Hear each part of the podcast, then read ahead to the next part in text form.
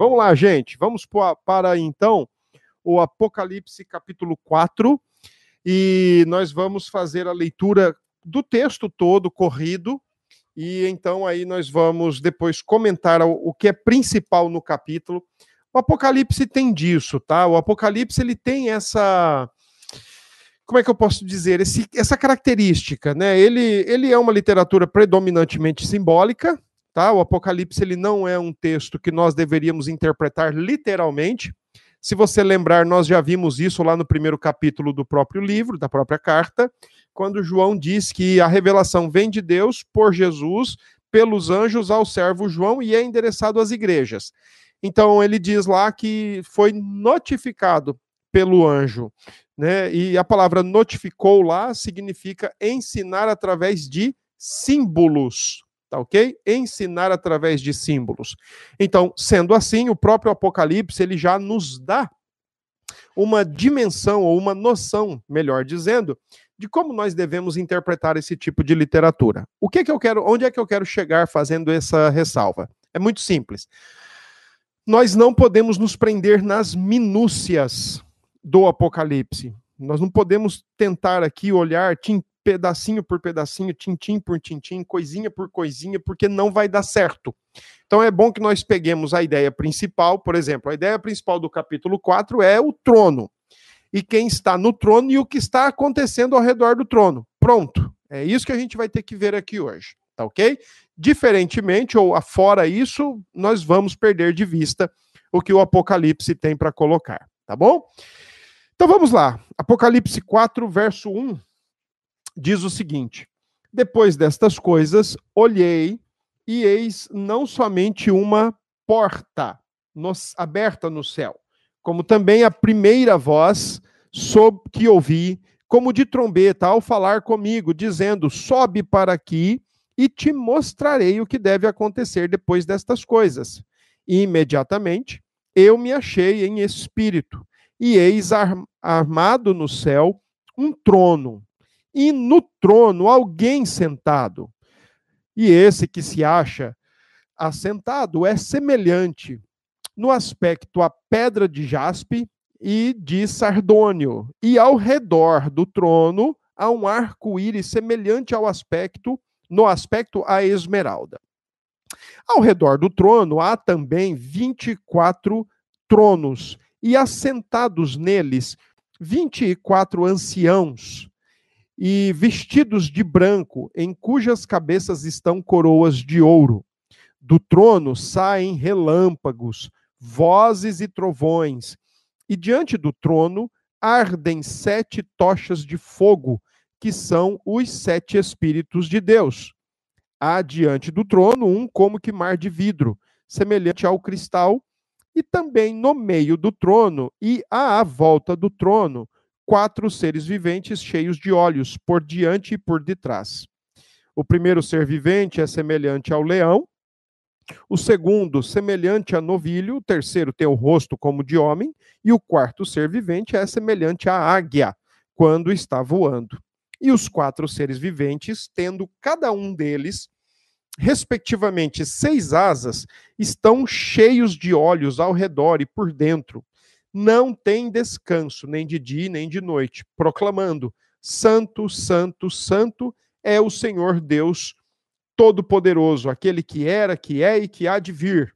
Quando esses seres viventes derem glória, honra e ações de graças ao que se encontra sentado no trono, ao que vive pelos séculos dos séculos, os 24 anciãos prostrar-se-ão diante daquele que se encontra sentado no trono, adorarão o que vive pelos séculos dos séculos e depositarão as suas coroas diante do trono, proclamando: Tu és digno, Senhor nosso, de receber a glória, a honra e o poder, porque todas as coisas tu criaste, sim, por causa da tua vontade, e vieram a existir e foram criadas. Amém. Esse é o capítulo 4, então, do Apocalipse, tá? Então vamos lembrar, capítulo 1, João se apresenta, ele diz quem ele é, aonde ele está e o que ele está para fazer. Está escrevendo para as igrejas da Ásia Menor. João identifica quem são as igrejas que estão recebendo o seu, uh, o seu texto. A sua carta, e João apresenta a visão do Cristo ressurreto e exaltado. E cada elemento da visão do Cristo ressurreto e exaltado tem ali um significado, tem um simbolismo, a justiça, o governo, a, a autoridade, a, o equilíbrio e a tranquilidade com a qual Deus governa todas as coisas e assim por diante capítulos 2 e 3, João diz que o Cristo ressurreto e exaltado, ele também está no meio das igrejas, de modo que ele, com muita propriedade e total firmeza e cristalinidade, ele diz: Conheço as tuas obras. E ele diz isso para cada uma daquelas igrejas. Algumas ele repreende, outras ele não repreende, né? Por exemplo, a Filadélfia é uma igreja que ele não emite nenhuma crítica. As outras todas ele indica uma palavra de crítica, de encorajamento, de promessa. E a promessa, nos capítulos 2 e 3 do Apocalipse, giram sempre em torno do vencedor. E vencedor no livro do Apocalipse, ou na carta, é aquele que morre fiel tá bom? Não é aquele que ajuntou mais, não é aquele que teve mais, não é aquele que, que que chegou primeiro numa corrida, né, como nós estamos habituados, ou que chegou em primeiro num campeonato de soma de pontos e por aí vai. O vencedor no texto do Apocalipse é sempre aquele que não importa quando, não importa onde e não importa a forma, ele tomba, ele morre fiel ao Senhor Jesus. Esse é o vencedor, tá OK? E vale lembrar o contexto e é, o contexto ensejava essa mensagem de Jesus, essa promessa de Jesus, o vencedor, tá bom? Bom, agora do capítulo 4 até o capítulo 8, nós temos aí primeiro, o primeiro bloco de visões do apóstolo João. E nesse primeiro bloco, João tem uma visão do mais alto e sublime céu. E nesta visão, João está vendo Capítulo 4 agora. Pensa só no capítulo 4. João está vendo o trono de Deus. Tá? Aliás, a ideia de trono no texto do Apocalipse encontra paralelos, por exemplo, em Daniel 7, em Ezequiel 1, os profetas lá no Antigo Testamento também viram o trono. E é bem provável que João está trazendo essa imagem do trono para o seu texto. Eu já disse isso em outra ocasião. O Apocalipse é um dos textos do Novo Testamento que mais mexe, que mais tem é, re, relação, referência com o Antigo Testamento. Ah, trono é o símbolo da majestade. Entretanto, quando utilizado no Apocalipse, ele está sendo utilizado como o centro do governo do universo. Então, por exemplo, um rei que está no trono, ele está no trono do seu reino. O seu reino, ele tem limites geográficos. Por exemplo, a rainha da Inglaterra, ela é rainha só na Inglaterra e no Reino Unido. Afora esses limites, não tá? Então, só para você entender, quando o Apocalipse diz, fala em trono, então ele não está falando do trono de Israel, do povo de Israel, do reino de Israel, ou de qualquer outro reino, mas ele está falando o trono do universo. É a sala de controle do universo. É de onde, e eu quero que você entenda que isso é uma linguagem que a gente precisa ter para entender o que, que o Apocalipse está comentando. Mas quando se fala de trono, é de lá do trono que o próprio Deus governa, dirige, sustenta, encaminha todas as coisas. É do trono do universo. Tá ok? Em todo o livro do Apocalipse, a ideia de trono aparece 46 vezes. 46 vezes. No entanto, no capítulo 4 e no capítulo 5, Somente nesses dois capítulos, a palavra trono aparece 17 vezes.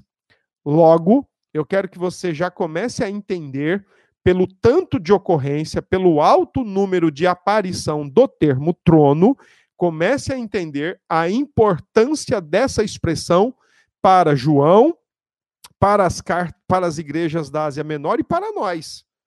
O trono do universo não está sem ninguém lá. A sala de controle não está descontrolada, a sala de controle não está sem o responsável ou sem o, o verdadeiro controlador. Ele está no trono, governando tudo e todos. A ideia de trono indica a soberania de Deus como o centro espiritual do universo, o qual é controlado pela vontade de Deus. Tudo, absolutamente tudo, está dentro do seu controle, está debaixo do seu controle. Uma coisa é, é nós, como criaturas, não aceitarmos, não gostarmos, não entendermos. O problema não está naquele que está no trono governando as coisas, o problema está em nós sempre. Portanto, o trono, é, no trono está aquele que governa o universo e também a história da humanidade. Tá? Quando se fala então que ele governa, o, ele está no trono, então quando se fala que o Senhor está no trono, ele não está só controlando o universo, mas ele também controla e dirige e aponta para toda a história da humanidade do jeito que ele quer e não do jeito que nós queremos. E é da sala de controle que ele dirige todas as coisas. Ok? Independente, e aqui eu queria que você prestasse atenção como é importante para nós o Apocalipse 4.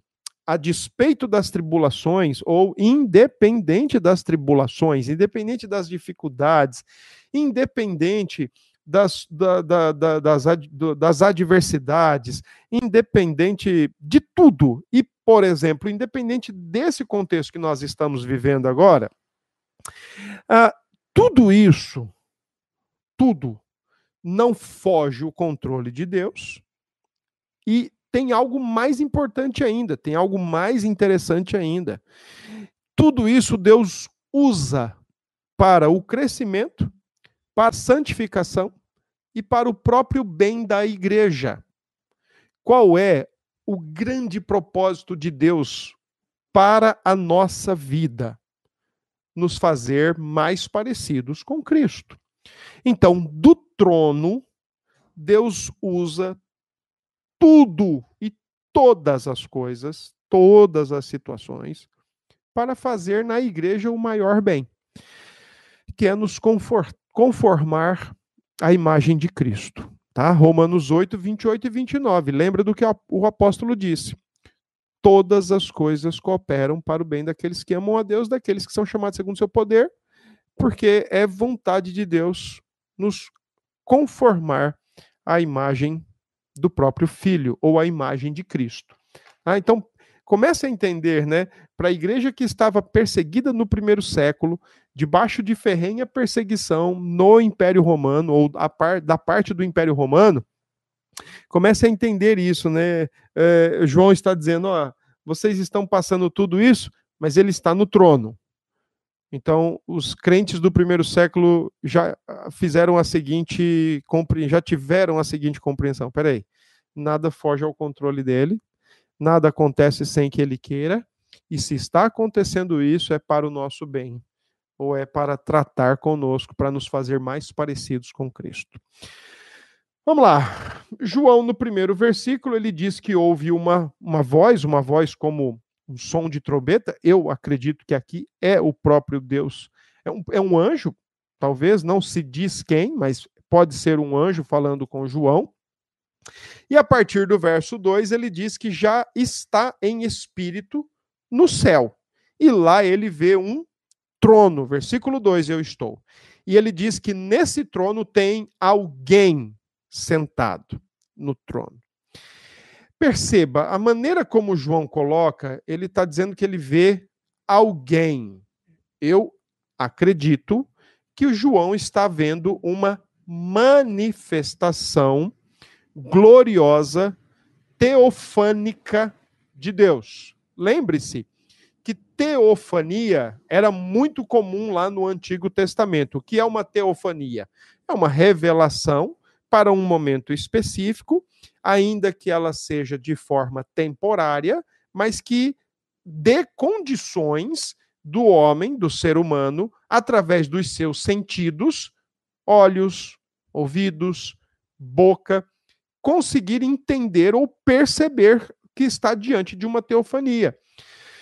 Então, no Antigo Testamento, quando Deus se revelava teofanicamente, as pessoas viram a sua manifestação temporária, sua forma temporária, uma forma acomodada, uma forma delimitada, é verdade, mas viram, ouviram, até sentiram o cheiro. Tá bom? Então, eu acredito que aqui João está dizendo que quem está sentado no trono é o próprio Deus, através ou em uma forma teofânica, e se mostra para João. Ele está querendo dizer: ó, fica tranquilo, hein, João? E diga lá para a turma lá embaixo: eu estou no trono, Deus está no trono, no, o trono não está vazio. Essa semana eu pedi para os irmãos das igrejas Filadélfia bancários procurarem um livro chamado Onde está Deus quando as coisas vão mal? E é um livretinho de 90 e poucas páginas, muito legal, muito bom mesmo aquele livro. E a tese do autor é muito boa, porque ela tem muito a ver com o capítulo 4 do Apocalipse. Uh, onde está Deus quando as coisas vão mal? Aí ele conta algumas experiências no livro, né? Por exemplo, de uma menina jovem que vai mergulhar, bate a cabeça e fica paraplégica ou tetraplégica. E ele vai contando outras situações que deram errado para as pessoas, e as pessoas se revoltaram, se chatearam, se até se rebelaram contra Deus. E a grande questão é: onde está Deus quando tudo isso acontece com as pessoas? E a, e a tese do autor é: Deus está no mesmo lugar quando mataram Jesus na cruz no trono. Interessante, né? Deus está no trono. Enquanto um monte de coisa ruim acontece com a gente, a gente acha ruim, a gente não gosta, a gente reclama, a gente se revolta, se chateia, fica com mimimi, fica não sei o quê. Eu não quero mais saber de Deus, eu estou decepcionado, eu estou magoado, estou brigando com Deus e não sei o quê. Vá lá, herói, brigue com Deus, então. Mas, eh, onde é que Deus está? Está no mesmo lugar, exatamente no mesmo lugar quando o filho dele foi morto na cruz do Calvário, no trono. Então descanse. Ele está no trono. Verso, verso 3, o Apocalipse diz, o João diz: esse que se acha sentado no trono. Tá? Aqui João vai usar algumas palavras, é, algumas figuras para descrever o indescritível. Eu gosto muito da confissão de fé quando ela tenta dizer quem é Deus, né? E aí ela não consegue dizer, ninguém consegue definir o que é Deus. Ninguém consegue trazer um conceito de quem é Deus. A gente sempre usa os predicados, né? Deus é amor, Deus é misericórdia. E isso a gente faz de uma forma mais analítico-descritiva. A gente descreve quem é Deus a partir dos seus muitos, inúmeros atributos registrados na Escritura na, que no caso João não, não está conseguindo, e ele não é, não é propósito dele, por exemplo, dizer quem é que está sentado no trono, ele está simplesmente descrevendo o indescritível, e para isso ele usa algumas cores que aludem, que fazem alusão ao caráter santo e justo do Deus Pai que está sentado no trono e que não tolera o pecado.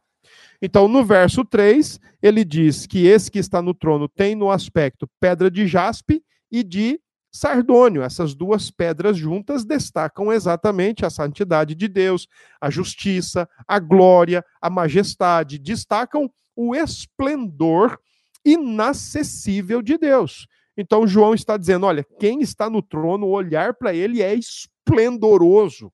Olhar para ele é majestoso, olhar para ele é glorioso e ele não tolera o pecado, tá bom? Ah, e aí no versículo 3 ainda, João diz que ao redor desse trono, ok? Veja aí o que está no, no, versículo 3. Depois que João fala de pedra de jaspe, pedra de sardônio, João diz também que tem um arco-íris. João diz: olha, tem um arco-íris semelhante no aspecto e esmeralda. Olha, o que é que João está querendo falar sobre arco-íris? É um o trono que ele está vendo é um lugar de graça e misericórdia, como por exemplo o arco-íris dito lá para mostrado para Noé na aliança da preservação. É um arco-íris que está em volta do trono extremamente. O trono, portanto, é um trono de graça, é um trono de misericórdia. Além de ser O centro do controle do universo é um trono de graça e misericórdia. E tem mais, no verso 5, diz que desse trono saem relâmpagos, vozes e trovões.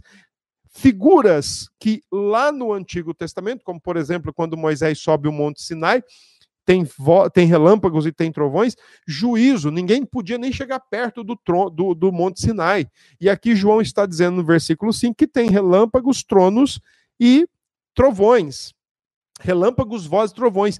Tudo isso elementos que mostram o juízo de Deus. É um trono de graça, mas é também um trono de juízo. É um trono de onde procede, de onde jorra a graça para os servos de Cristo, mas é também um trono de onde procede juízo para os inimigos do Evangelho e os inimigos de Cristo. É do mesmo trono. Quando João também no verso 5 fala do, dos sete Espíritos de Deus, João não está querendo dizer, obviamente, que o Espírito dividiu-se em sete, mas João está dizendo que a plenitude e a perfeição o número 7 no Apocalipse tem isso, né? O caráter de perfeição.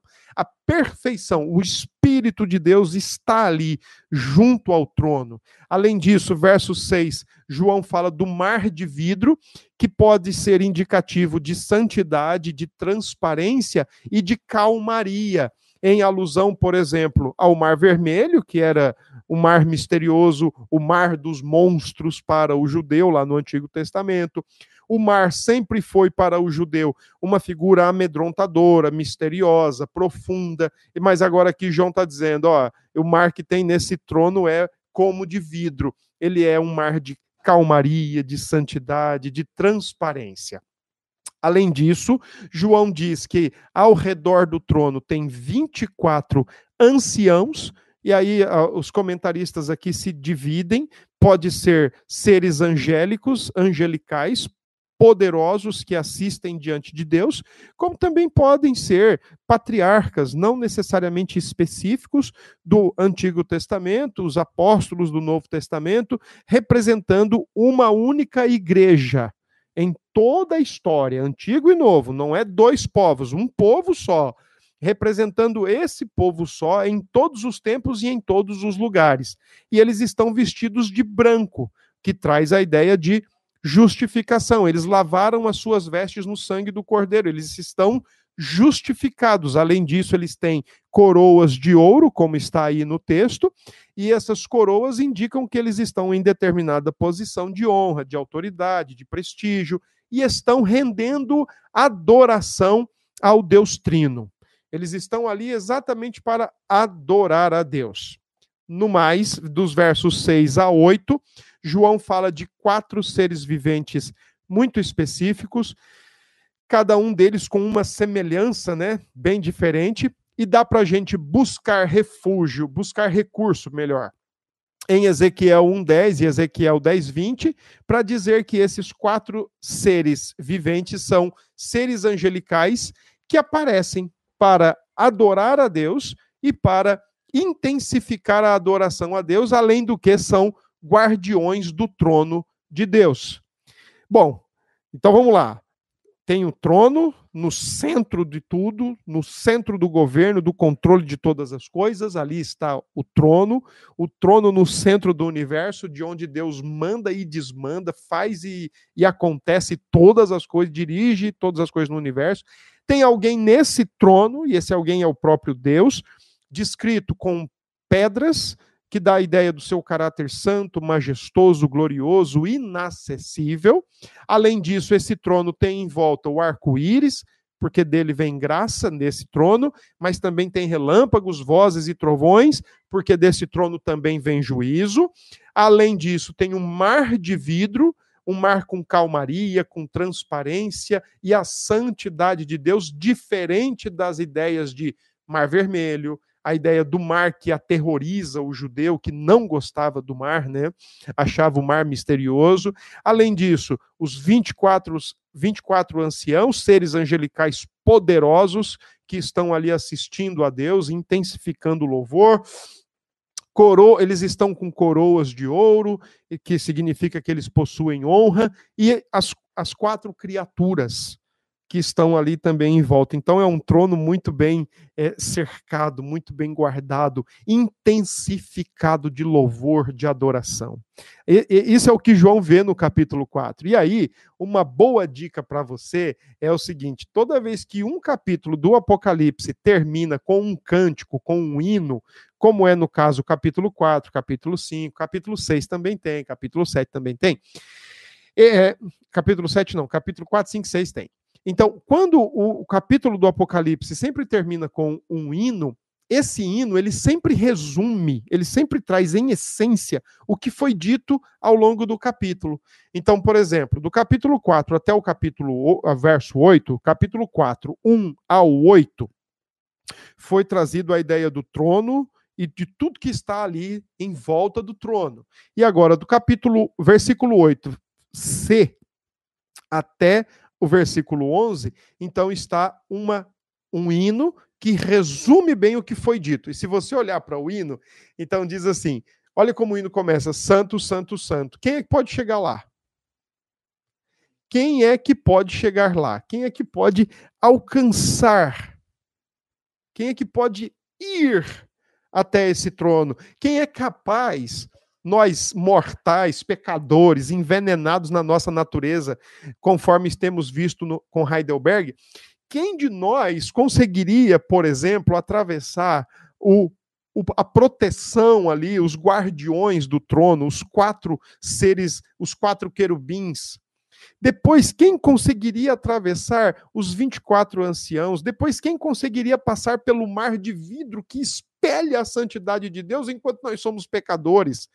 Quem é que conseguiria fugir do Espírito de Deus? Quem é que conseguiria atravessar os relâmpagos, as vozes e os trovões?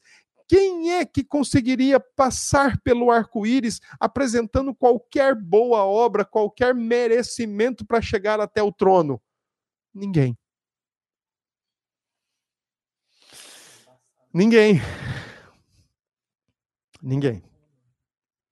E ele está no trono. E o trono dele é cercado com tudo isso. E por isso que o hino, no verso 8, letra C, começa assim: Santo, Santo, Santo. Como é que pecador entra lá? Como é que pecador tem acesso ao trono da graça? Mas só que se você lembrar, Hebreus diz o quê? Tenha, entremos confiantemente no trono da graça. Ora, o que é que está acontecendo? Com toda essa proteção, como é que a gente chega lá? Vamos, vamos para frente. Então, o texto, o hino começa: Santo, Santo, Santo. Né? Deus é santo, Deus é o santo superlativo, e tudo ao redor do trono indica a sua santidade, mas ao mesmo tempo a inacessibilidade por parte nossa. Quem é que vai chegar para ele e falar, eu tenho que entrar aí? Olha, eu fiz as minhas indulgências, eu comprei minhas indulgências, eu tenho que entrar. Olha, eu fiz o bem a minha vida toda. Olha, eu, eu fui um cara bom, eu fui uma pessoa boa. Olha, eu não roubei, não matei, não fumei, não joguei, não dancei. Quem é que vai dizer isso para ele? Ainda no verso 8 diz que ele é o Senhor todo-poderoso, ele é o Senhor de toda a criação. A criação toda é dele. Então ele faz e dirige como ele quer. Deus é digno de todo louvor. É assim que termina o hino no verso 11. Deus é digno de todo louvor. Por sua santidade e soberania, ele deve ser louvado e glorificado.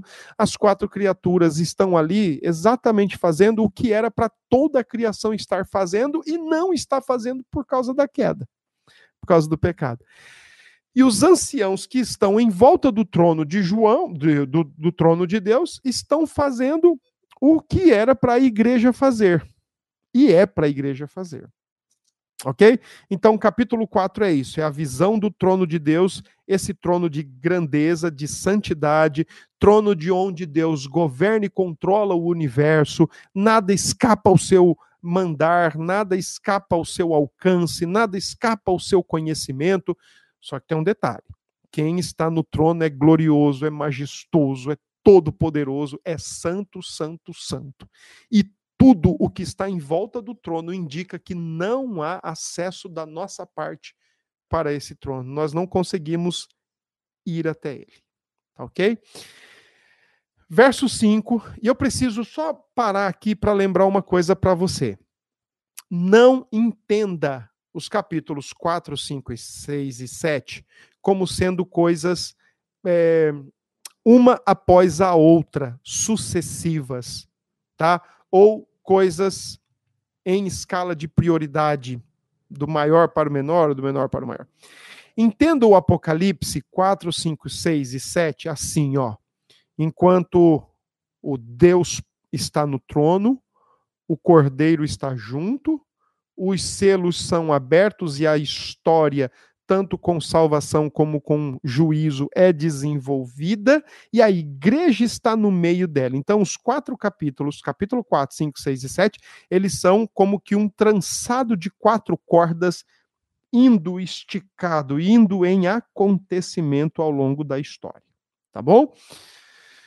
Um grande problema com o Apocalipse, às vezes, é quando a gente tenta literalizá-lo, e aí então a gente tenta vê-lo numa perspectiva cronológica. Não ajuda muito. Capítulo 5 do Apocalipse. Vamos lá para não, não, não, demorar aqui e a gente perdeu o raciocínio. Capítulo 5. Vi na mão direita daquele que estava sentado no trono um livro, escrito por dentro e por fora, de todo selado com sete selos.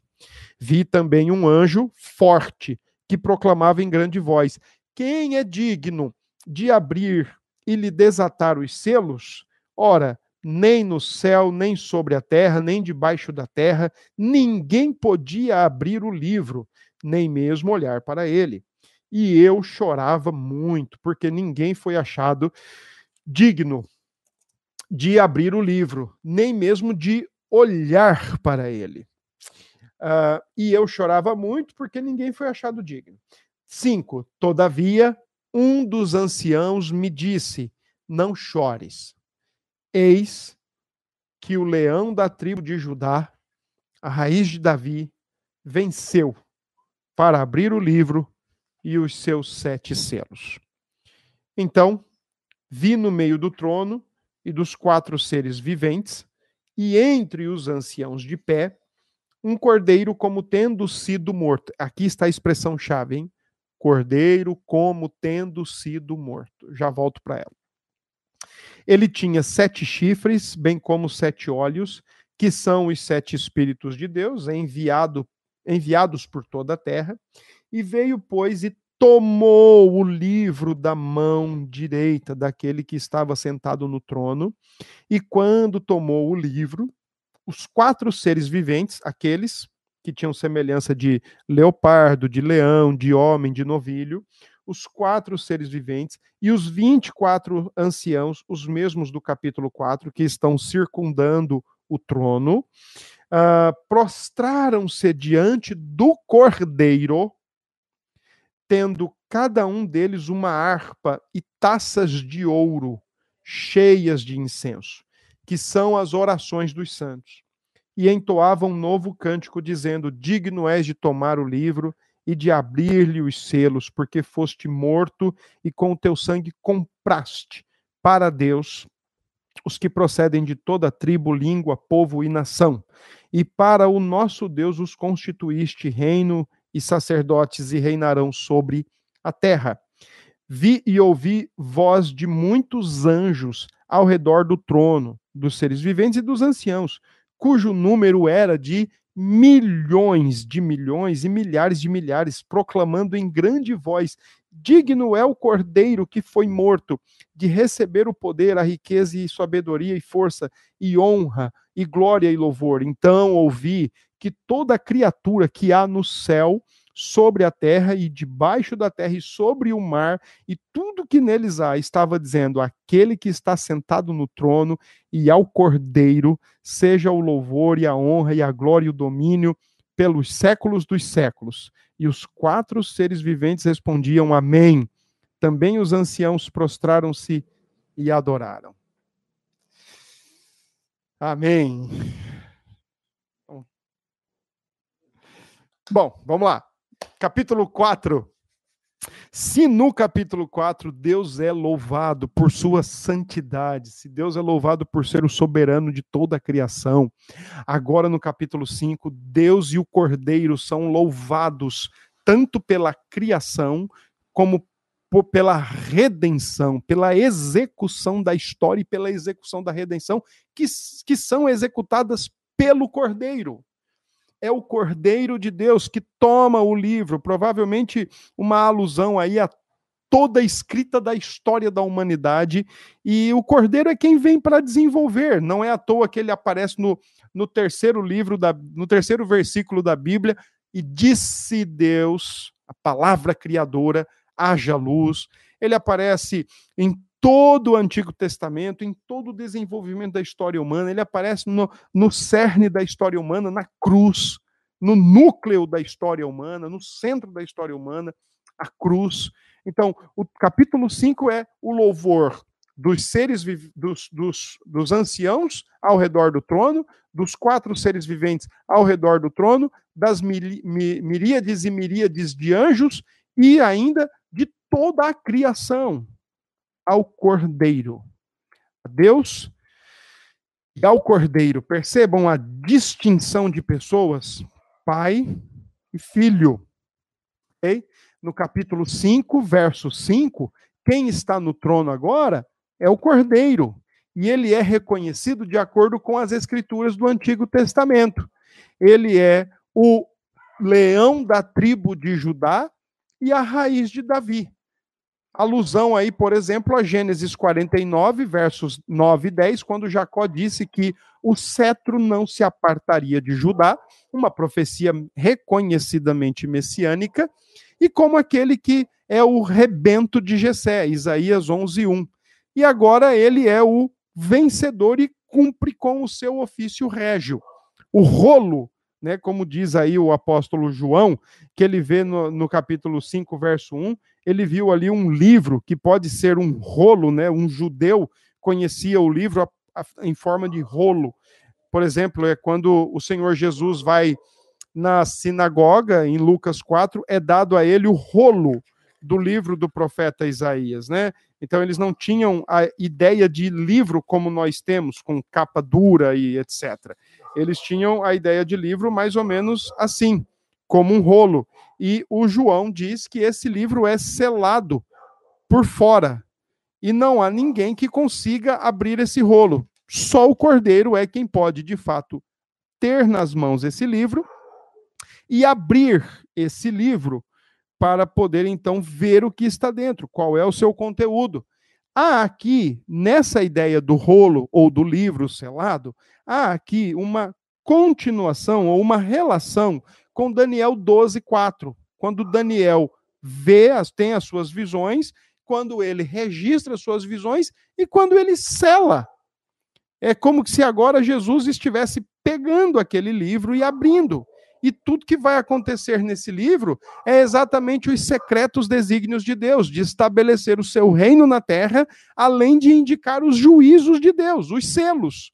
Então o livro traz tanto o desígnio de Deus para a humanidade, o desígnio de Deus para a sua criação, o desígnio de Deus para a sua igreja, mas também traz os desígnios judiciais para os impenitentes na figura dos selos, no capítulo 6. Então, tudo isso é o que está no rolo. E o verso 2 diz o seguinte: quem é que pode abrir esse livro? Quem é digno para abrir esse livro? Quem é alguém que pode ser encontrado incontaminado pelo pecado? Porque a questão não é somente abrir o rolo, mas também de controlar as consequências do conteúdo do rolo. Então, então comecem a entender, né? Sim, os selos são juízos. Comece a entender o que é está acontecendo aqui? Que criatura na face da terra pode pegar os, o rolo na mão e abrir esse rolo e dar conta de executar, governar, dirigir, conduzir tudo como está de fato descrito ou escrito no rolo? Ninguém, porque somos, além de sermos criaturas, somos todos, somos todos caídos. Então, quando o, o, o texto, a partir do verso 2, até o verso 4, começa-se a lamentar, porque não acha ninguém digno de abrir esse rolo e, especialmente, executar e controlar as consequências do que está, está escrito no rolo, João fica triste. João se lamenta porque ninguém pode fazer isso. Então é aí que vem o verso 5, que identifica-se aquele que vai pegar o livro e vai abrir o livro e vai controlar, dirigir e governar todas as coisas. Repare bem uma coisa interessante, né? De acordo com o texto, é, é, é nos dito que no meio do trono, no meio do trono, dos quatro seres viventes e entre os anciãos de pé, um cordeiro como tendo sido morto. O cordeiro está lá dentro. Lembra a ideia dos quatro seres viventes, dos 24 anciãos, do mar de vidro, do arco-íris, das vozes, relâmpagos e trovões, ok? Lembra disso? Que está tudo circundando ali o trono e ninguém pode ir lá buscar o livro, porque quem é que ultrapassa essa barreira de santidade, majestade, juízo e graça? Quem é? Se somos todos pecadores, ninguém. Então, onde é achada a solução?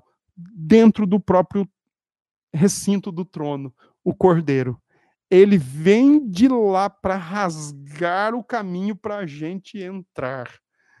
Isso é muito legal, porque a solução, a solução veio de lá, gente. Não tem solução fora do trono não tem solução dentro da criação, não tem solução dentro da realidade criada. A solução vem de fora, a solução vem do Deus Criador e do Deus Redentor que manda, que entrega na mão do Cordeiro o rolo para que ele não só execute, como controle e redima a igreja para si. Ok? Olha só que legal quando diz no verso 6, né, que tem ali o cordeiro como tendo sido morto. Essa expressão grega traz a ideia, ela traz dois particípios perfeitos e essa construção no grego expressa uma realidade contínua ou um estado contínuo. A sua morte tem efeito eterno. A sua morte tem efeito eterno. É por isso, então, que para o crente em Cristo, a sala do trono nunca está fechada. Ok? Para o crente em Cristo, a sala do trono está sempre aberta. Por isso que a gente pode ir à sala do trono com ousadia, com confiança em Cristo, como diz o autor de Hebreus, tá? O cordeiro, ele é adorado, ele é o símbolo do cordeiro morto, sacrificado sim, cujo sangue é poderoso para purificar todo pecado. Isso é uma linguagem muito comum no, no Antigo e no Novo Testamento. Ele é o bode expiatório, ele é o cordeiro que mora, morre fora da cidade para abrir caminho. Ele é o cordeiro que, quando está sendo sacrificado, ele é o cordeiro que, quando está na cruz, está ali soltando aquelas suas últimas expressões, dizendo: Pai, perdoa, porque não sabe o que, falam, que fazem. Tenho sede. Quando ele diz está consumado, quando ele diz, olha, em tuas mãos eu entrego meu espírito, inclina a cabeça e morre, é o, o, o autor do Evangelho de Mateus diz o seguinte: que naquele exato momento, o véu do templo se rasga de cima para baixo. E agora a gente tem acesso ao Santo dos Santos. Por nós mesmos, nós nunca poderíamos chegar lá, por nós mesmos, nós nunca conseguiríamos acessar esse trono, mas pelo sangue do Cordeiro, agora nós temos acesso. E nós falamos com aquele que está no trono. Só que a gente não fala com aquele que está no trono assim, ó oh Deus, faz o que eu quero e não o que o Senhor quer a gente fala: seja feita a tua vontade, venha o teu reino, porque o que vem do trono é perfeito, é sábio, é santo, está no controle, está tudo guardado de acordo com a vontade de Deus. Assim como o cordeiro venceu, os fiéis que se identificam com seu testemunho também vencem. É por isso que é, é, lá nos capítulos 2 e 3 a ideia do vencedor, porque quem se identifica com o cordeiro é vencedor. E quem vence morre fiel, não importa o que aconteça, mas quem morre fiel a Cristo é vencedor. No verso 7 diz que ele toma o livro e ele recebe o poder para governar e executar as coisas.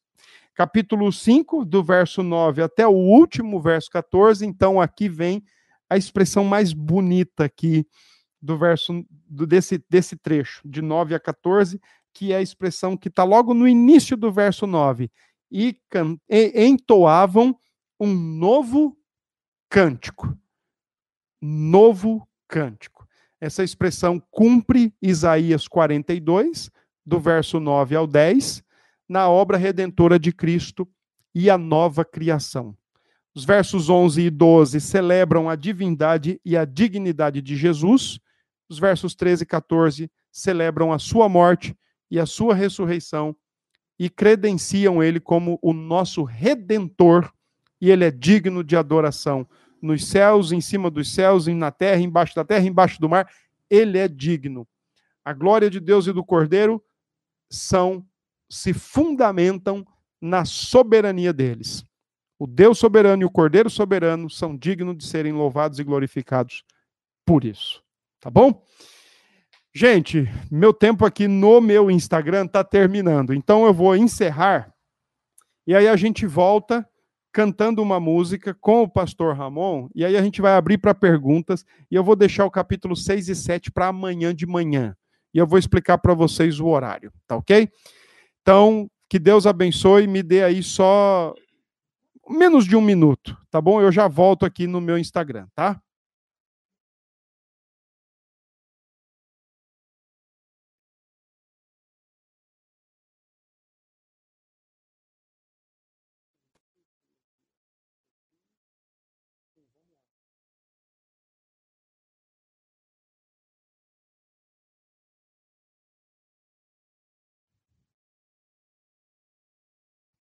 E aí, pessoal? Apocalipse é bonito, não é não, gente? O seis, vamos lá então, meu. Se a turma quiser, a gente entra no seis aí numa boa. Se não, a gente deixa o seis e o sete para amanhã de manhã. Tô aí pensando, o que, que vocês sugerem, galera? Faz hoje o seis e o sete para ficar aqui na, para continuar na unção aqui. O pastor Ramon aqui quer que continue o seis e o sete. E aí? Bora para o seis e o sete hoje ainda ou deixa para amanhã de manhã na escola? A gente faz o nosso horário amanhã de manhã. O que, que vocês acham? Digam aí. Hã? Equipe.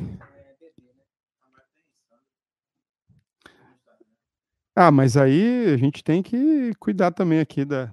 Então, bora lá, vamos para o 6 e o 7. Bom, então vamos lá, o que, que a gente consegue entender agora?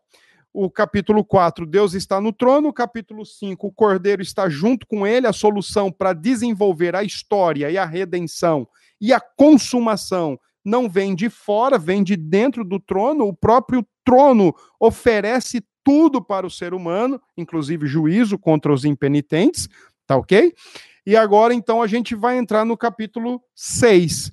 E o capítulo 6, ele tem 17 versículos, e eu quero aproveitar logo para ler, então, o capítulo 6, tá bom? Vamos lá, diz assim: Vi quando o cordeiro abriu um dos sete selos e ouvi um dos quatro seres viventes dizendo, como se fosse voz de trovão: Vem. Vi então, e eis um cavalo branco e o seu cavaleiro com um arco, e foi-lhe dada uma coroa, e ele saiu vencendo e para vencer. Capítulo, versículo 3 diz: Quando abriu o segundo selo, ouvi o, seg o segundo ser vivente dizendo: Vem.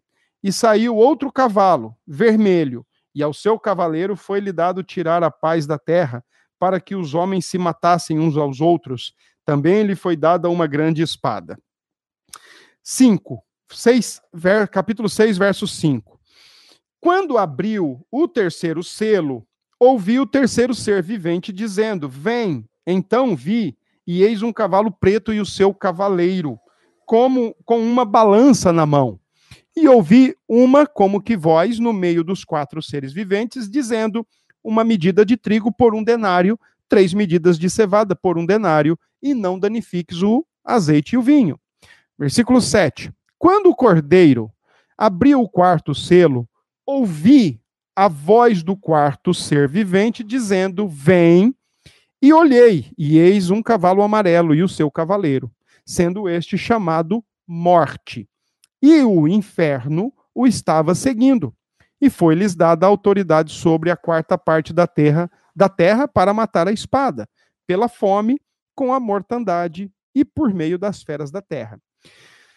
Quando ele abriu o quinto selo, vi debaixo do altar as almas daqueles que tinham sido mortos, por causa da palavra de Deus e por causa do testemunho que sustentavam. Clamaram em grande voz, dizendo: Até quando, ó soberano Senhor, santo e verdadeiro, não julgas nem vingas o nosso sangue dos que habitam sobre a terra? Então a cada um deles foi dada uma vestidura branca, e lhes disseram que repousassem ainda por pouco tempo, até que também se completasse o número dos seus conservos e seus irmãos que iam ser mortos, como igualmente eles foram. Vi quando o cordeiro abriu o sexto selo e sobreveio o grande terremoto. O sol se tornou negro como saco de crina, a lua toda como sangue. As estrelas do céu caíram pela terra como a figueira, quando abalada por vento forte, deixa cair os seus figos verdes. E o céu recolheu-se como um pergaminho quando se enrola. Então todos os montes e ilhas foram movidos no seu lugar. Os reis da terra, os grandes, os comandantes, os ricos, os poderosos e todo escravo e todo livre se esconderam nas cavernas e nos penhascos dos montes e disseram aos montes e aos rochedos: Caí sobre nós e escondei-nos da face daquele que se assenta no trono e da ira do cordeiro. Eu vou deixar até aqui a leitura, eu vou deixar um versículo faltando, porque esse versículo 17, ele já é uma preparação para o capítulo 7. Tá bom? Mas o versículo 17, ele está fazendo uma ponte. Se o capítulo 6 está falando do que acontece quando o cordeiro abre seis selos, e aí eu queria que você olhasse aí para a sua Bíblia, no Apocalipse 8, verso 1, dá uma olhadinha no que diz. Quando o cordeiro abriu o sétimo selo, houve silêncio no céu cerca de meia hora. Houve silêncio no céu cerca de meia hora, quando o cordeiro abre o sétimo ou o último selo. Então percebe o seguinte, ó. Capítulo 6, o cordeiro abre seis selos. E quando ele abre esses selos, a bagaceira toma conta. Tem muita relação, o capítulo 6 tem muita relação com Ezequiel 14, do 12 ao 23. Lá também fala de coisas acontecendo simultaneamente ao mesmo tempo. E tem muita relação com o sermão escatológico de Jesus, Mateus 24, Lucas 13, Lucas 20, Ma, Mateus 24, Marcos 13 e Lucas 21. Tá? Então, o capítulo 6 tem muita relação com esses textos do evangelho, dos evangelhos, que é o sermão escatológico de Jesus, que ele fala de sinais de juízo de Deus, guerras, fomes, terremotos, que ele fala de apostasia, falsos profetas, falsos profetas, falsos mestres, falsos cristos, apostasia onde irmão condena irmão, entrega irmão, pai entrega filho, famílias se dividem por causa do evangelho, mas ele também fala de sinal da graça, que é a proclamação do evangelho até o último momento dessa história quando ele voltar. Então o capítulo 6 traz a abertura de seis selos e um cenário terrível acontecendo na história, na humanidade, no mundo. Mas, ó, lembre-se que esses quatro capítulos, capítulo 4, 5, 6 e 7, eles acontecem como uma corda trançada. Então, por exemplo, é simultâneo, é tudo simultâneo, tá? Os próprios selos, eles são simultâneos. Os selos, eles não são sequenciais, tá ok? Os selos são simultâneos. Então, o que eu quero que você entenda, e a igreja é, escutou o seguinte: hã? que é, Nade? Repita, por favor, pastor, os evangelhos que têm relação com o Apocalipse 6. É, o sermão escatológico, Nade. Marcos 13, Lucas 21 e Mateus 24. O sermão escatológico tem relação com Apocalipse 6, porque fala dos sinais dos juízos de Deus, do sinal da apostasia do homem e sinal da graça, a pregação do evangelho, tá bom? É isso aí. Depois a gente vai abrir para perguntas, hein? Senão eu perco meu raciocínio aqui, viu, Nádia? Nádia. Ok, volta. Então, veja, o capítulo 6 tem relação com esses textos. Então, vale a pena. O que está acontecendo? A igreja está. Ó, a igreja no primeiro século está apanhando debaixo do imperador. Estão entre a cruz e a espada. A gente é, é, é fiel a Deus ou é fiel a, a Cristo, a, a César. Quem é o Senhor? É Cristo ou é César? E o couro comendo, guerra e as coisas acontecendo. Só que quem está no trono? Deus e o Cordeiro. Então, tudo que está acontecendo na terra, a igreja primitiva, ouvindo o Apocalipse, falou: opa, peraí. Nós estamos morrendo aqui, o couro está comendo, mas é o seguinte: Deus está no trono e o cordeiro também está. Então, o que está acontecendo aqui embaixo é resultado da efetivação da história de acordo com o Cordeiro. Ok? Por isso que o capítulo 6 do Apocalipse tem muita relação com Mateus 24, Lucas 21, Marcos 13, e os selos são todos simultâneos. Não, é, não são etapas, não são pedaços da história, não são momentos, por exemplo, século 1 a 3, século 1 a 4, melhor, século 1 a 4, século 4 a 16, século 16 a, a moderna, não são isso, são simultâneos, tá ok? Ok, vamos lá então. As manifestações dos seis selos, os sete selos, selos de juízo, essas manifestações, elas descem do trono. Elas, elas brotam do trono porque é do trono que o cordeiro abre o livro. E quando ele abre o livro, cada selo que ele abre aparece um cavaleiro e um cavalo e o bicho pega, tá? A sessão dos selos sobre o capítulo 6 e o primeiro verso do capítulo 8, como eu já mostrei para vocês, existe um intervalo aí que é o capítulo 7. Está dividido em três partes. Os quatro selos dos, dos versículos capítulo 6, verso 1 até o verso 8, quatro selos. Depois, do verso 9 ao verso 11, as almas debaixo do altar. E depois, do verso 12 ao verso 17, ou verso 16, o julgamento de Deus sobre a humanidade, sobre aqueles que perseguiram a Cristo, rejeitaram a Cristo e perseguiram a igreja. Vem juízo também, tá? Então, nessa primeira sessão de selos, Aqui está uma descrição já de juízo. Quando a gente olhar para as trombetas, também é juízo, só que mais intenso. E quando a gente olhar para taça, as taças, que são sete também, também são juízo, só que mais intenso ainda. Tá? Então, a intensidade aqui, tanto da perseguição contra a igreja, tanto da, da, das mazelas que acontecem na história do mundo e, na, e, contra a igreja, a maneira como Deus usa tudo isso para abençoar, purificar, santificar a sua igreja, e a maneira, e, e, e de certa forma, tudo caminhando para o fim, para volta do Senhor. Então, é, é um, é, são manifestações a, a, cada vez mais crescentes e intensas. O selo, trombetas e taças até que culmina com o juízo final, tá? Os cavalos são simultâneos, os selos são simultâneos, não são um após o outro, são moment, são simultâneos. E sim, selos, trombetas e taças são representações de juízo e são gradativos, mas ao mesmo tempo simultâneos, tá? E não com períodos de história, né? É, vida comum, sete anos de grande tribulação, depois milênio, depois mais uma briga. Não, é, já está acontecendo.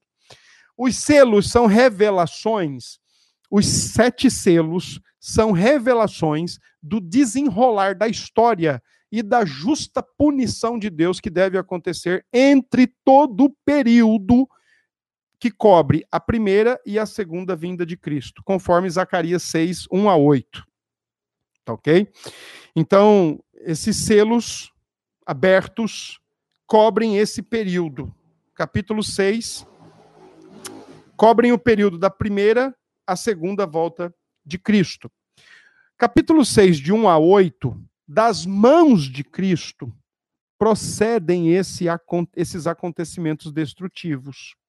Ele abre o selo, cavaleiro, cavaleiro, cavaleiro.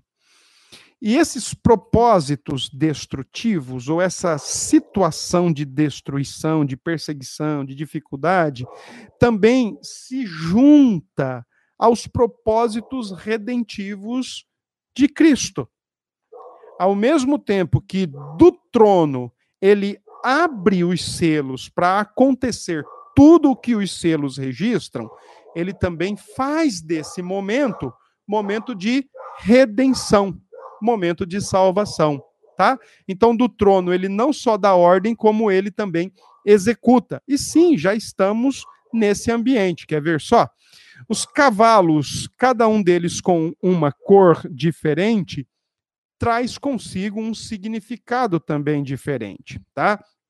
Então, por exemplo, cavalo branco tem sido uma interpretação muito comum Desde o primeiro século, por exemplo, segundo século, perdão, os pais da igreja interpretavam que era Cristo e o Evangelho, que a partir do texto grego traz uma expressão no particípio que implica uma ação contínua e o verbo vencer implica um estágio inicial. Então, o evangelho começou a ser espalhado e ele vai ser espalhado até o último dia de vida na terra, até o último dia que o Senhor estabeleceu e quando ele voltar. Depois disso não tem mais evangelização, não tem arrebatamento secreto, consequentemente não tem evangelização depois disso não. O momento de evangelização é até o último, até o último dia na terra e a volta de Cristo, tá? É, os pais da igreja e toda uma, uma boa época aí na história da igreja entendiam que Mateus 24, 14, quando Jesus disse que o evangelho será pregado a todas as nações, ele está afirmando, ele não está prometendo e nem condicionando a nada. Ele simplesmente está dizendo: ó, do jeito que vai acontecer, guerra, fome, terremotos, do jeito que vai acontecer, pai entregando filho, filho entregando pai, falsos profetas, falsos mestres, e do jeito que isso, essas duas coisas vão acontecer, também vai acontecer a pregação do evangelho até o último dia, tá? Por outro lado, tem aqueles que defendem a ideia do cavalo branco ser uh, a falsa religião que sai para verdadeiramente bagunçar o cenário humano que sai para imitar Jesus Cristo, conforme Apocalipse 12, 13, o dragão e as bestas, que caricaturizam o Senhor Jesus, e eles agem em conjunto. O capítulo, o capítulo 6 aqui do Apocalipse, quando fala do cavalo branco, ele está em conjunto com os demais cavalos e ele está em conjunto com os demais selos. Então ele precisa definir. Cavalo vermelho perseguições religiosas contra os filhos de Deus, matança, conflito entre os filhos de Deus e Satanás, Cristo versus o falso profeta, prejuízo físico, mas jamais espiritual. Isso aqui tem a ver com a seguinte questão: o cristão pode até ser decapitado, martirizado, esfolado, esquartejado, mas espiritualmente ele não vai ter nenhum, não vai ter nenhum problema, não vai ter nenhum dano. Já o ímpio não, não se pode garantir a mesma coisa. O cavalo preto fala de dureza econômica, infortúnio, opressão e injustiça. A guerra faz com que o preço das coisas aumentem e a sobrevivência humana vai ficando cada vez mais difícil e até impossível. E o cavalo amarelo faz referência à morte, fome, pestes, bestas, feras, animais, que também vêm para se revoltar e se rebelar contra a humanidade. Então, quando você vê esses quatro cavalos, você não precisa esperar esses quatro cavaleiros, esses quatro selos primeiros, você não precisa esperar, por exemplo, isso aqui para um, um outro momento. É só você olhar para o que já está acontecendo na história da humanidade. Tá? Já tem acontecido tudo isso. Nós estamos aí diante de um vírus que se encaixaria muito bem com essa ideia do cavalo vermelho aí, do cavalo amarelo, doenças, tá bem? Então é só você começar a prestar atenção nisso, tá? Bom, e aí, a partir do quinto selo, é, não tem um momento específico, mas acredita-se que é também ao longo da história, porque o cavalo, o quinto, o quinto selo, é paralelo aos outros quatro, tá bom? Então, entre a primeira e a segunda vinda de Cristo, o que João vê agora é os mártires que morreram neste mundo, massacrados, martirizados por amor a Cristo, por causa do testemunho de Cristo, e agora estão na presença de Deus. Quando diz aí que eles estão debaixo do altar, eles estão é na presença de Deus. É isso que João está querendo dizer. Eles estão entre o altar e o trono, tá certo? E foram mártires fiéis a Deus e à sua palavra e que se dispuseram a morrer por Cristo. Diz o George Led o seguinte: cada discípulo de Jesus é essencialmente um mártir. E João tem em vista todos os crentes que têm assim sofrido e estão no céu com Cristo porque morreram neste mundo fiéis a Cristo.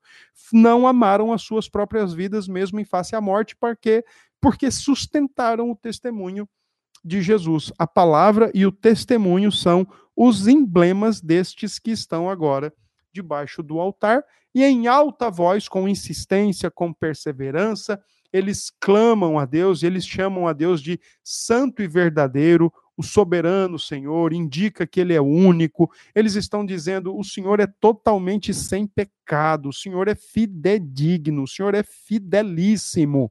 É isso que eles estão dizendo, santo e verdadeiro. Mas eles também reconhecem que esse Deus é o vingador do seu povo, conforme Romanos, 12, Hebreus 10 e assim por diante. E quando fala dos que habitam sobre a terra, tem exatamente a ideia dos homens que são hostis e, e perseguidores da igreja, perseguidores do, do povo de Deus que ainda está sobre a terra, tá ok? E aí, quero chamar a sua atenção aí para o verso.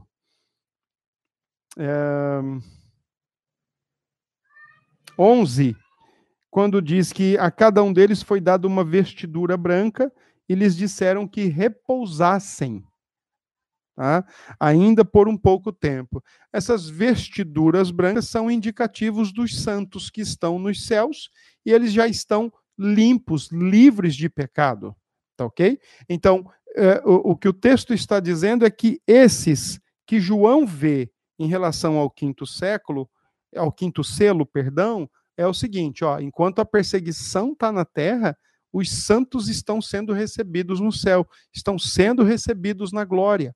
Tá? Eles já estão na presença de Deus. Então, enquanto, eh, tenta, tenta imaginar o que é que João está colocando, né?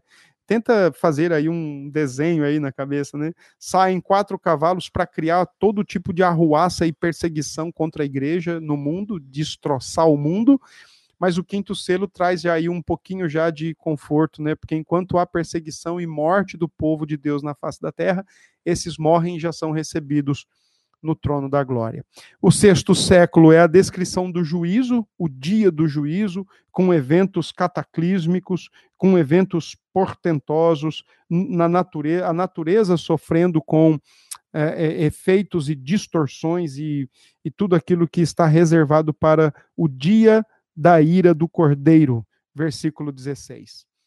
E aí, o sétimo selo, lá no capítulo 8, é também juízo. E aqui eu quero que você entenda então o seguinte: seis selos foram abertos, dentre esses seis, todos trazem é, guerra, pavor, pânico, medo, perseguição, traz tudo que nós já estamos vendo na humanidade, política, religiosa, tudo. Traz tudo isso, gente. Já estamos vendo isso acontecer. Tá? Momentos aconteceram menos, momentos acontecem mais. É, nesse exato momento no globo terrestre, em alguns lugares acontece de um jeito, em alguns lugares acontece de outro jeito, mas estão acontecendo. E aí, tudo isso está caminhando para o último dia, e o dia do Cordeiro está preparado, separado por Deus, determinado. Naquele dia todos vão dar conta, inclusive os ímpios.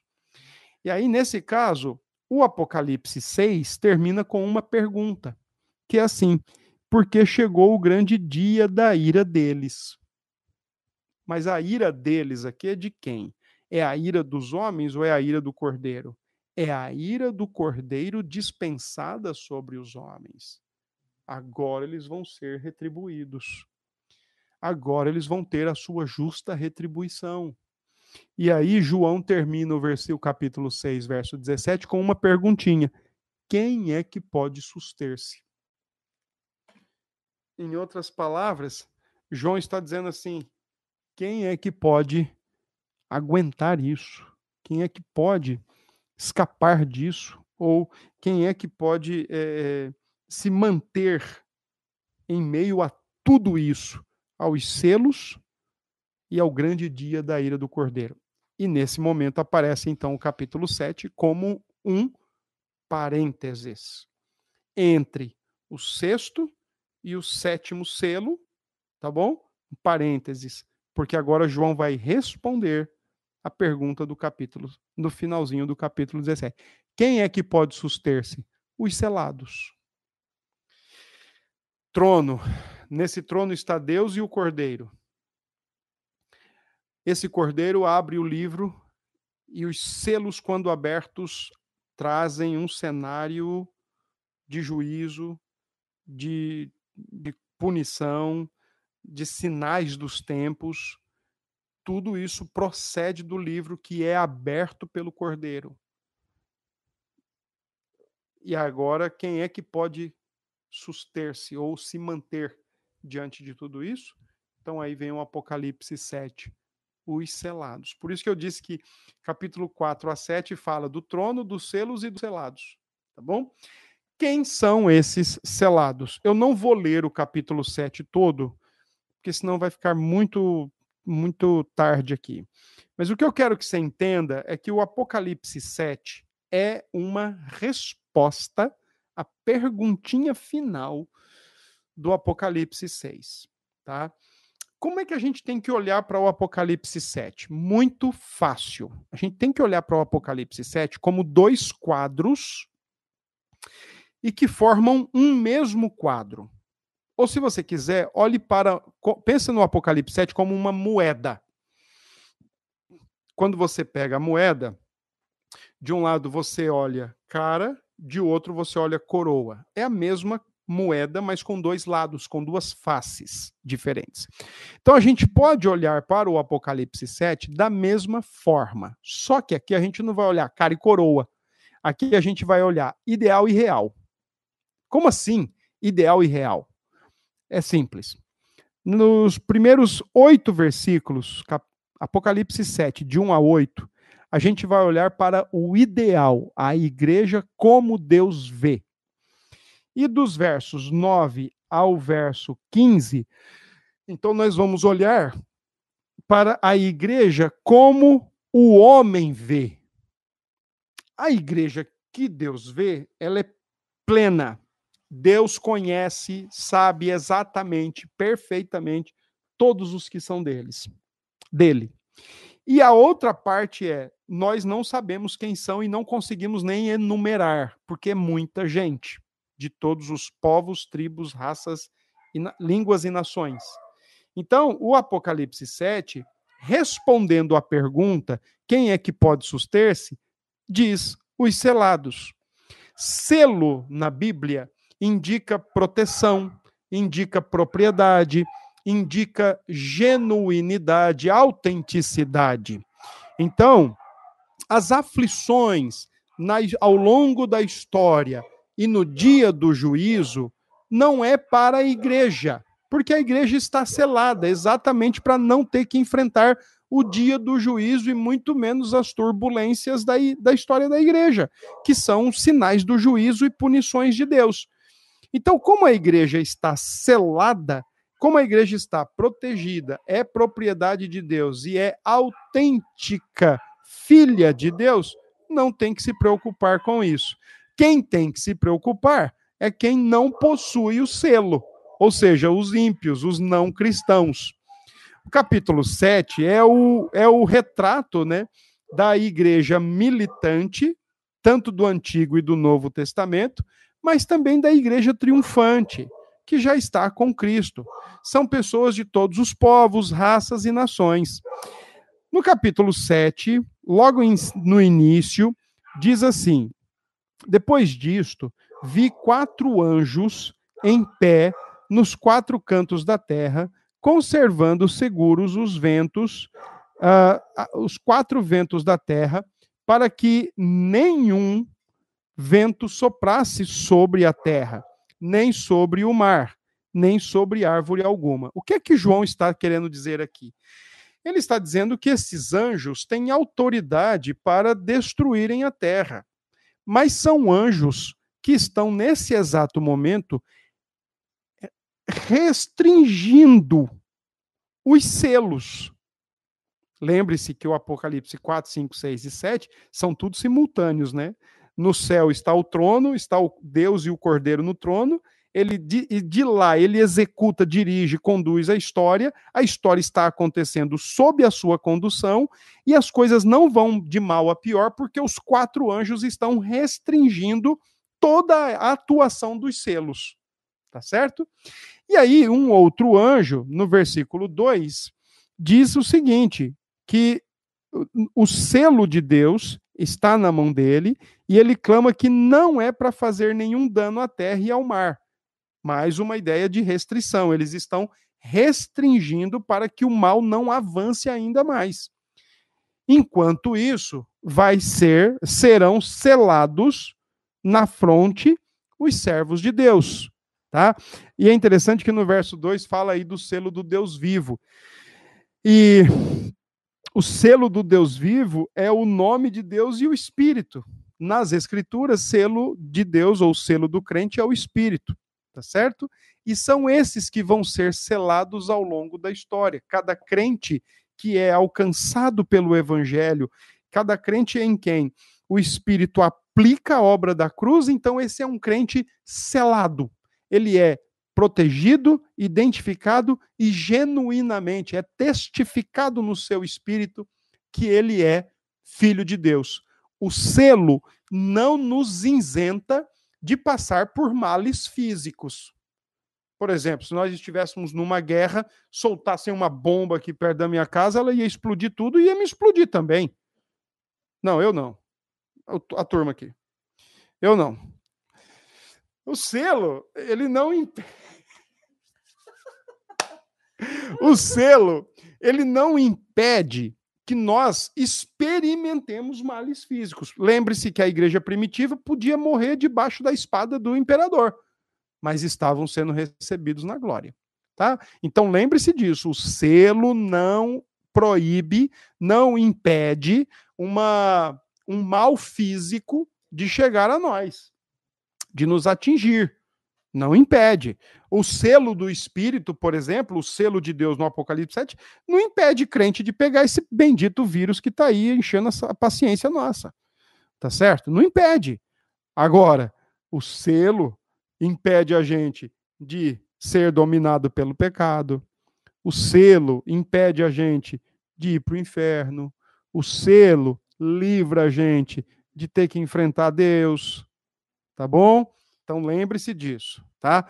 Mas o selo não nos traz preocupação quanto ao juízo e à ira de Deus. Nenhuma. Porque o selo testifica que nós somos dele e ele é nosso, tá? Ah, no, no, na primeira parte aí diz que foram selados 144 mil, e esse texto indica a completude do povo de Deus. Esse povo é conhecido perfeitamente pelo próprio Deus. A conta aqui é muito simples. No Apocalipse, palavra, o número 12 significa completude ou completação. Tá? O 12 indica isso. E como aqui está escrito 12 vezes 12 mil, né, 12 tribos com 12 mil de cada tribo, exatamente aponta para essa completude do povo de Deus, esse número perfeito que Deus conhece, que somente Ele conhece. E tem um detalhe: se você olhar para o verso 9, você vai ver no verso 9 que este selado 144 mil, que não é um número literal, é um número simbólico, é a completude do povo de Deus, formado de judeus e gentios, extrapola qualquer barreira.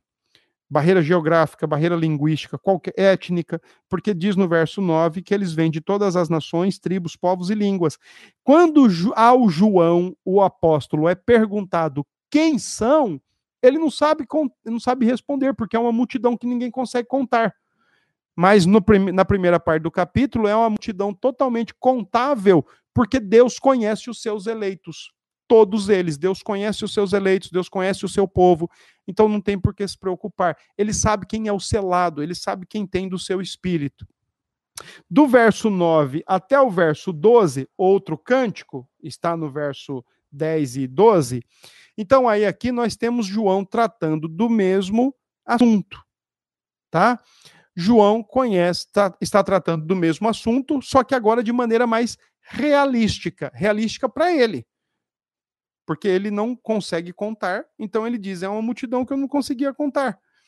Diz que essa multidão estava com palmas nas mãos, indicando a salvação, o cântico da salvação, e eles já estão no céu. É uma multidão que não se pode contar, não se pode calcular, fruto da obra redentora de Cristo. Se você olhar lá o capítulo 5, verso 9, quando fala do novo cântico, diz lá que o novo cântico, o cordeiro é digno de abrir os selos, porque ele foi morto e com o seu sangue comprou, pagou pelo um alto preço para redimir o seu povo. Os que procedem de toda tribo, língua, povo e nação. Essa é uma expressão muito chave no Apocalipse. E aí no verso 9, de, do capítulo 7, depois dessas coisas vi e eis grande multidão que ninguém podia enumerar, de todas as nações, tribos, povos e línguas, novamente. Tá? Então, essa é uma multidão que ninguém consegue calcular, porque ela é, é fruto da obra de Deus em Cristo Jesus na cruz do Calvário. Tá bom?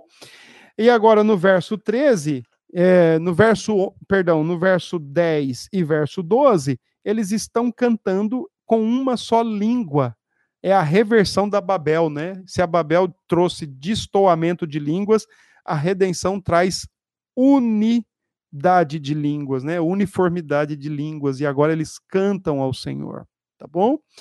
E o curioso do texto é o verso 13, quando diz assim, ó: Um dos anciãos tomou a palavra dizendo: Estes que se vestem de vestiduras brancas, os salvos, a igreja, esses que se vestem de vestiduras brancas, quem são e de onde vieram?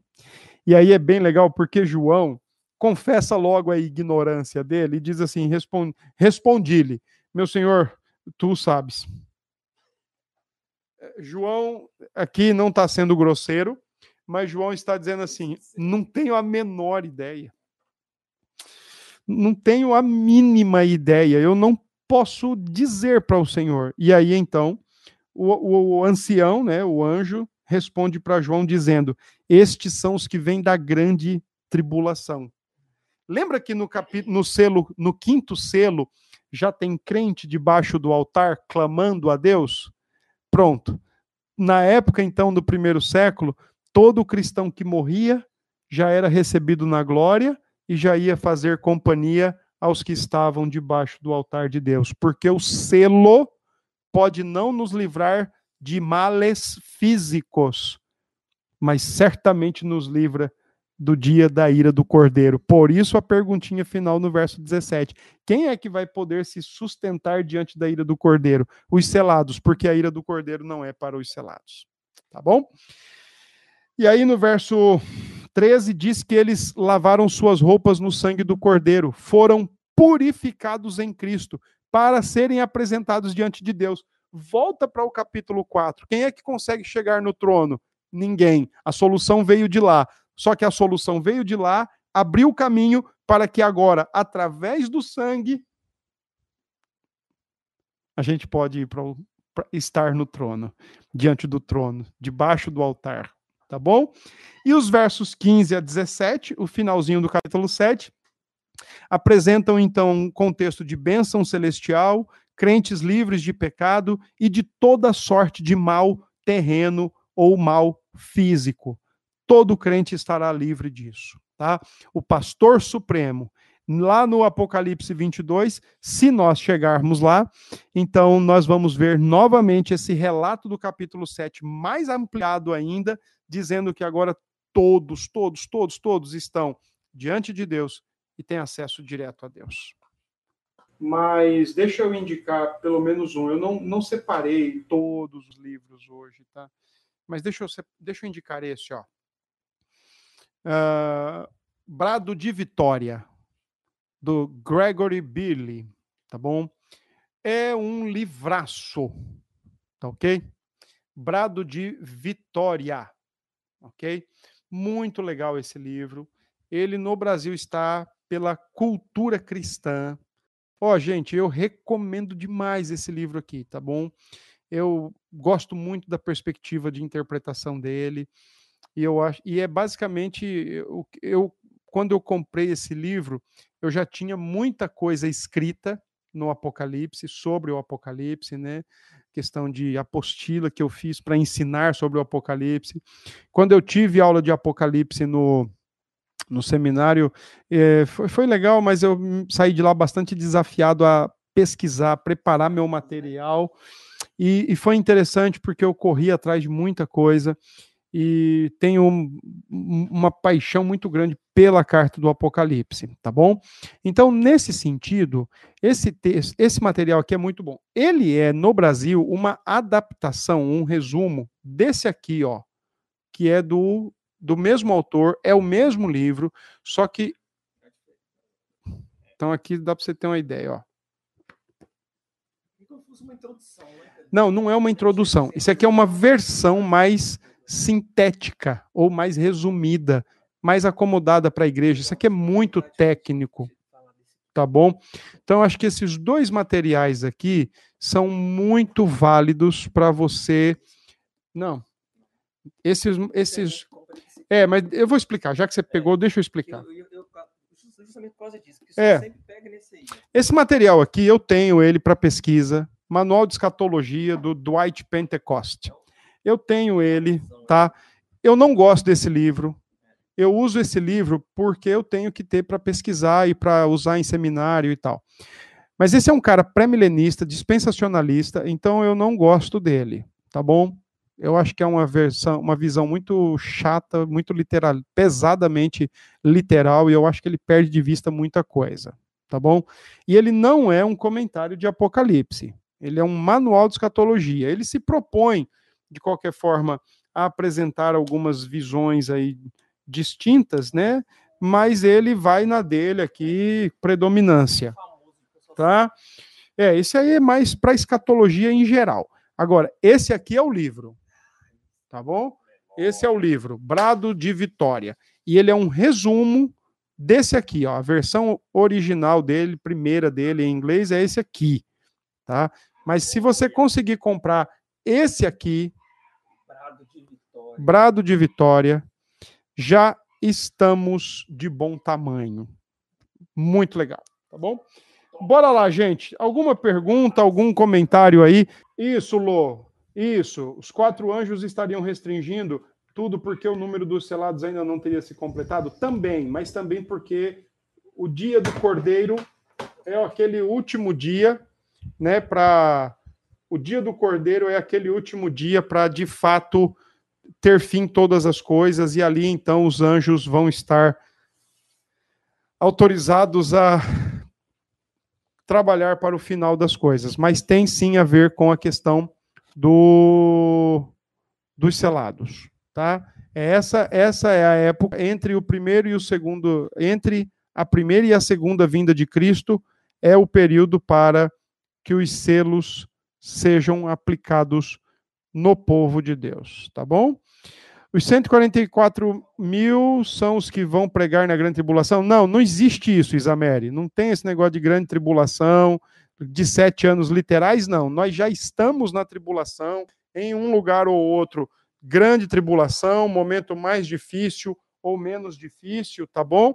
Mas não, não se pensa aí em grande tribulação é, literal de sete anos, não, tá? Enquanto você está preparando aí, Edson, deixa eu responder aqui para Misael. Misael está perguntando o seguinte: os selos, trombetas e taças estão numa perspectiva cronológica? Não, eu não sei. Se você está pensando em cronológica, um após o outro, não. Pense tudo simultâneo e conjunto, concomitante, tá ok? Não pense aí em alguma coisa um após o outro, não. E sim, tudo entre o primeiro e segundo período de Cristo com significativo avanço, abrangência e intensificação. Ok? Diga lá, Edson. Pergunta aqui de Joseane. Pergunta é... de quem? Joseane Borba. Josi. Hum, aí é difícil. Aí a pergunta brava. Ela gostaria de saber o que significa selo e quando abrir os selos, o que fala ouvir o ser vivente. O que é ser vivente? Ser vivente aí é anjos, viu? Os seres viventes aí são anjos, anjos poderosos que estão junto com o Senhor Deus e o Cordeiro no trono, tá ok? Uhum. Ah, agora, os selos, bom, depende. Na época, o selo era um, um pedaço de piche derretido ou uma, um tipo de uma massa mais resistente que era colocada sobre um, um rolo e ele fechava aquilo ali, ele aquecia, fechava e o rei colocava o seu anel e ali ficava a sua marca, ficava suas iniciais, seu brasão, qualquer coisa que identificasse de quem era. É, também a procedência, a origem, né, a genuinidade, né, a propriedade. Por exemplo, quando Jesus é sepultado, o seu selo é o seu túmulo é selado, né? Então, nesse sentido, para o cristão, o selo é o Espírito Santo. Paulo diz que para o cristão, nessa linguagem mais de redenção espiritual, o selo é o espírito que é aplicado, né, que aplica a bênção da salvação no coração do crente, tá? Fala aí, Edson. É, agora de Maria Solange Correia Lima, ela está perguntando, então já estamos no Apocalipse? Os selos já estão sendo abertos? Sim. E mesmo já foram abertos, já estão, já estão em acontecimento. E mesmo e mesmo selados, podemos passar por algum desses flagelos? Podemos podemos sim passar por flagelos físicos, mentais, psicológicos até, mas nós não podemos passar por absolutamente nenhum flagelo espiritual, porque o selo exatamente livra o povo de Deus da ira de Deus, tá? Tem uma pergunta aqui da Ju. Pastor, tinha perguntado lá em cima o que dizer dos pós-milenistas ou pós-milenaristas que dizem que as coisas irão melhorar por causa da ação da igreja. Eu digo para você, Ju, que a gente pode dizer para eles, como diria Capitão Nascimento, nunca, nunca serão. Não dá. A escatologia reformada, a escatologia reformada, ela, ela equilibra muito bem equilibrado pessimismo e otimismo, centrando tudo na volta de Cristo. Diz o seguinte, ó, o mundo não pode melhorar por si só e nem pelo esforço da igreja, porque esse mundo é caído, a igreja tem seus pecados também, então não consegue melhorar. Quem melhora é Cristo. E o mundo não vai piorar mais do que poderia piorar, ou além do que já poderia piorar, porque Cristo vem, encerra tudo e bota novos céus e nova terra. Tá? De fato, não há. O Wellington Rafaela Andrade está dizendo assim para nós: ó. De fato, não há o que temer no Apocalipse, graças a Deus que é Ele que nos salva. Isso, do começo ao fim. Amém. De fato, Apocalipse é conforto e consolo, e é encorajamento à fidelidade, tá bom? Ah, me bom ver que o pastor vai dizer, mas eu compreendi assim. Fala, Edson. Uma pergunta aqui, Renato Medeiros. Diante do exposto sobre os selados, todos os mártires passaram por tribulações. Certo. Porque na grande tribulação serão poupados em passar por ela? É, eu não vejo que o selo é algo para livrar a grande tribulação. Se você estiver pensando em grande tribulação, como aquele período de sete anos literais, como, por exemplo, o Pentecoste defende, né? A galera pré-milenista, dispensacionalista defende, né? Os sete anos de tribulação. Eu, eu não acredito que nós deveríamos esperar por esse acontecimento. Eu acredito que os selados eles passam por dificuldades na história da humanidade mas eles não experimentam em nenhum momento juízo e retribuição divina, porque de fato os selados já estão livres da ira de Deus. O Espírito testifica que somos filhos de Deus, tá? Então eu não acredito que os selados não passam pela grande tribulação. Pelo contrário, eu acredito que se for para passar, passaremos, sim, por uma grande tribulação, que obrigatoriamente não precisa ser de sete anos literais, mesmo porque o texto diz que serão reduzidos esses dias ou serão resumidos por causa dos eleitos. Então não há necessidade para tanto. E aí, mais alguma aí? Luiziane, brado de vitória, só lembro diante do trono, né, Ramon? Pronto. Não sei, acho que ela quis falar alguma coisa aqui para tu. Nadi, tem uma passagem que diz: busque a Deus enquanto se pode achar. Não lembro o endereço. Ah, alguma coisa, alguma coisa, tipo, haverá uma hora em que o Espírito sairá da terra e quando isso acontecer não terá salvação? Procede? Eu acredito que até o último dia, viu, Nádia? Até o último dia, até o dia do Senhor, nós podemos e temos é, condições de buscar o Senhor e o Senhor buscar os que são seus, achar os que são seus, tá? É, entretanto, depois da vinda do Senhor, depois do dia do juízo, aí não tem mais nenhuma possibilidade de busca, tá? Vamos lá, tem alguma pergunta aí, gente? Não? Então bora lá. É, infelizmente, a, infelizmente, é toda a questão, né, do Outra pergunta, um pouco fora do Apocalipse. Como era o entendimento da expressão façamos? Como era o entendimento aonde e para quem? Façamos é a Trindade. A gente olha para lá, para Gênesis 1, 26, 27, 26 principalmente, a partir do Novo Testamento e diz que façamos é a Trindade. Sim, Patrick, qual é o nome do livro original do Billy? Não, é esse aqui, ó. The New International Greek Testament Commentary. Ok? Esse é o livro dele, ó.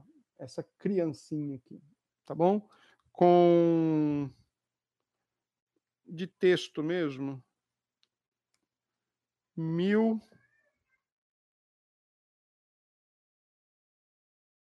Mil cento e cinquenta e sete páginas, tá? Esse é o texto. Vamos lá, tem mais alguma aqui? Lohuama, os selos já estão abertos e acontecendo? Sim, desde a primeira vinda. Qual a interpretação dos 24 anciãos? Seres viventes, anjos, seres angelicais, bem destacados. Não sei te dizer se por alguma classe específica, mas destacados. Pastor, o que dizer? Já respondi, né, Ju? Essa questão da ação aí, né? Ok. Alice, pastor, os selos e taças são mesmo juízo? só se diferenciam, no caso, por sua intensidade? Na escrita, sim. Na essência, não. Sim, são juízos de Deus contra a humanidade. Tá? É, Elisama pergunta: por que João cita a tribo de José e não a de Efraim? Pois é, exatamente talvez para mostrar que não se deve esperar um plano de Deus para o Israel étnico. Tá certo? José não tinha tribo, detalhe, né?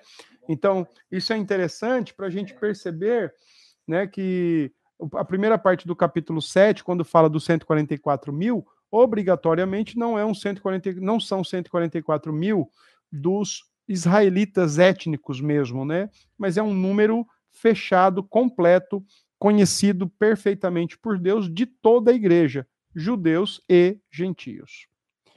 Nade, de onde é essa ideia quando o Espírito subir? Não lembro, o senhor já ouviu isso? É um texto, né, interpretado lá a partir de Tessalonicenses, 2 Tessalonicenses capítulo 2. Dá uma olhadinha lá, tá? Uh, quando ele subir, não terá salvação? Pois, mas quando ele subir, a igreja também já não estará mais aqui, já não haverá mais necessidade de salvação, porque será novos céus e nova terra, só os salvos. Misael, qual entendimento façamos para os judeus no Antigo Testamento? A pluralidade de Deus, o ser de Deus. Catarina Silveira, os 24 anciãos não seriam 12 apóstolos e 12 patriarcas? Bom, existe essa interpretação também, tá? Dentro da corrente idealista, existe essa interpretação, mas é, não necessariamente. Você pode adotar, pode, mas também pode ser anjos, anjos poderosos, anjos de grande é, poder, né? De grande honra, tá? Mas sim, viu, Catarina, existe essa percepção aí de, de patriarcas e de apóstolos, também dentro do, do da interpretação idealista, indicando uma, um, um único povo de Deus com uma continuidade de Antigo e Novo Testamento, um único povo de Deus e não dois povos, Israel e igreja, né? Mas Israel, igreja, igreja, Israel, tá? Luciano Pereira pergunta. Luciano Pereira, vai. Os relatos em Apocalipse são um passo a passo do que iria acontecer ou necessariamente iriam acontecer sem ser cronologicamente? Não é que iriam, né? Eles acontecem simultânea, crescente em graus e em intensidade, mas não cronológica um após o outro, mas tudo ao mesmo tempo, indo de maneira simultânea e com cada vez maior intensidade e maior grau de acontecimento, tá? Tudo culminando para o fim. Lembre-se que Jesus disse que o que ele fala no sermão escatológico é o princípio das dores ou os sinais dos tempos. E o Apocalipse está intensificando mais ainda princípio, os princípios das dores e os sinais dos tempos, cada vez mais que nós vamos em direção ao dia do Senhor. Tá? Uh, o livro que está selado contém todas as obras da humanidade? Eu diria que contém a história e os desígnios de Deus para a humanidade, e não as obras da humanidade. Tá bom? Então é isso. Vamos em paz.